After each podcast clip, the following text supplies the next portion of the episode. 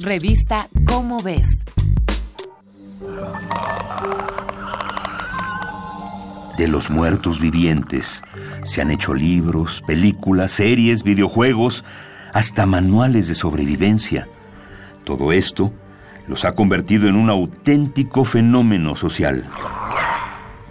En los últimos años la figura del zombie ha sido muy explotada por la industria del entretenimiento. Estos seres sin voluntad nos han impactado con su andar extraño, sus ruidos raros y su sed por comer cerebros.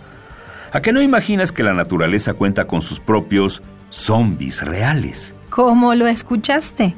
La naturaleza ha provocado que algunos organismos se aprovechen de otros cuerpos para sobrevivir, es decir, una relación parasitaria extrema.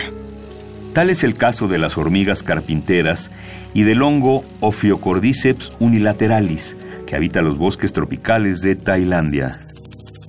Este hongo entra al cerebro de las hormigas a través de esporas y toma el control de los cuerpos hasta que las mata. Es como si una planta creciera dentro de ti y te obligara a salir al sol hasta que ya no pudieras más.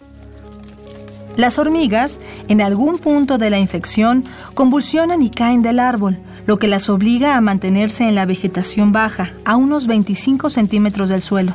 Cuando esto pasa, el hongo hace que nuestro amigo escale y muerda una hoja.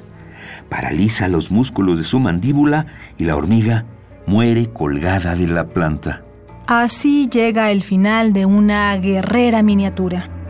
En algunos casos, el hongo se desarrolla hasta que brota de la cabeza de la hormiga, tal como si fuese una antena.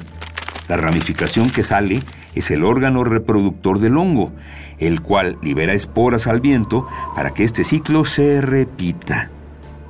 ¿No te parece terrorífico? Quizá la próxima vez que quieras ver una auténtica historia de terror, solo tendrás que tomar una lupa y observar de cerca el jardín más cercano.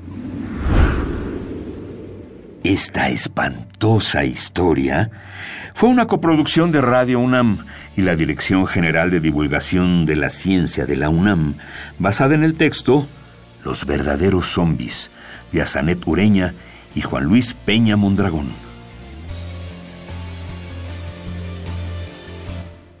Revista Cómo ves.